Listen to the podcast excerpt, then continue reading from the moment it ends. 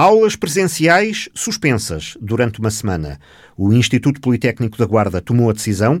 Os alunos regressam na segunda-feira, dia 9. Uma medida que responde, em primeiro lugar, às restrições na circulação entre conselhos, que vigoram até ao dia 3.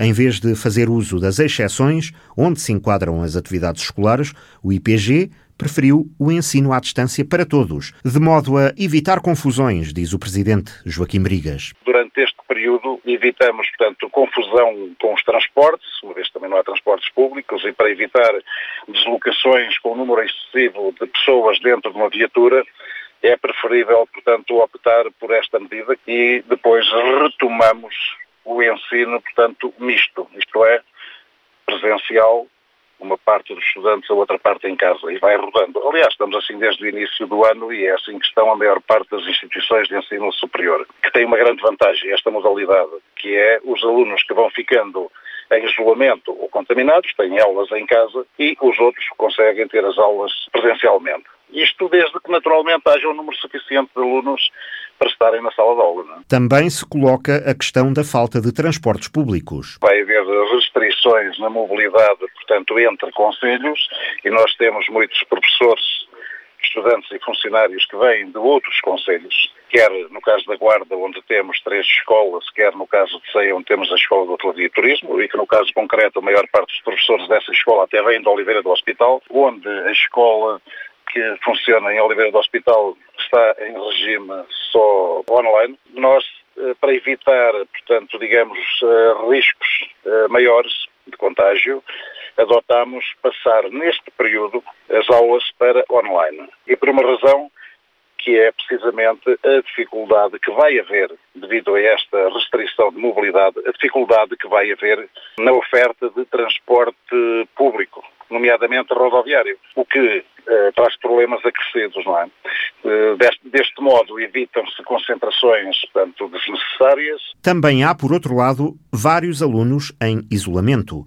Os casos de infecção entre a comunidade académica ainda não são muitos, mas os contactos em casa fazem com que haja turmas em que as ausências já são em número, que não justificam manter o ensino presencial. O número casos crescente que se tem registado na Guarda e tendo nós uma série de alunos em isolamento profilático, porque o número de alunos eh, do Politécnico, digamos assim, que testaram positivo é, felizmente, ainda muito reduzido, mas há uma série de, de, de, alunos que estão em isolamento profilático. Muitos deles fora da instituição, fora da instituição, fora da instituição, fora da guarda, fora da residência. Alguns estão nas suas casas, mas estiveram em contacto, portanto, com pessoas contaminadas e, como tal, estão em isolamento.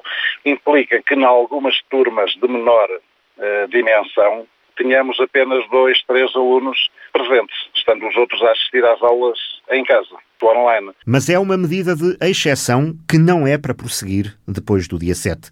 O presidente do Politécnico da Guarda defende o ensino presencial. Nós não estamos a contar com isso, até porque temos o entendimento de que o ensino deve, deve ser presencial e é isso que o nosso Ministério, portanto, tem vindo a recomendar. E, de facto, o ensino, não sendo presencial, não é a mesma coisa de ser apenas online, sobretudo no ensino superior. Não faz muito sentido.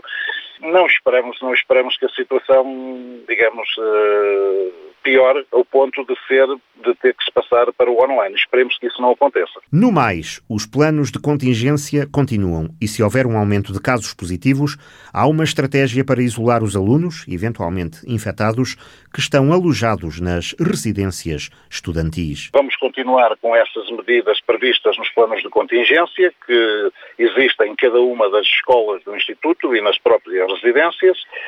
Relativamente à situação de poder vir a ocorrer um número muito significativo de casos, eh, naturalmente que já está previsto um outro espaço para que fiquem aí alojados, portanto, os estudantes eh, que, que vierem a testar positivo, por forma a que eh, aqueles que se encontram nas residências não estarem com a preocupação ou com o receio de terem lá, portanto, outros estudantes, embora isolados no quarto, contaminados ou apenas em isolamento. Esse espaço de reserva é o Centro Apostólico. O espaço reservado eh, foi já conversado com o Sr. Presidente da Câmara, será no Centro Apostólico, temos que acertar ainda mais alguns pormenores, mas será o espaço do Centro Apostólico que será reservado para esse efeito, uma vez que a Câmara Municipal, tanto quando fez o arrendamento deste espaço, foi com o objetivo, portanto, do, do disponibilizar para, para o Instituto Politécnico de Residências, mas estamos numa, num período conturbado, portanto, e, e estas situações, portanto, são prioritárias e aquele espaço, a Câmara necessita dele, portanto, como espaço para resolver problemas relacionados com, com, com, a situação da Covid, o que é perfeitamente também compreensível neste momento. Não é? Se houver um aumento do número de casos, portanto, está prevista já esta uh, solução. Penso que em todos os conselhos, não apenas no da Guarda, as câmaras municipais, portanto, têm, têm, têm espaços alternativos que articulam com as unidades locais de saúde para o tratamento destas situações. É? O Politécnico conta com a colaboração das câmaras municipais, sobretudo a da Guarda e a de Ceia.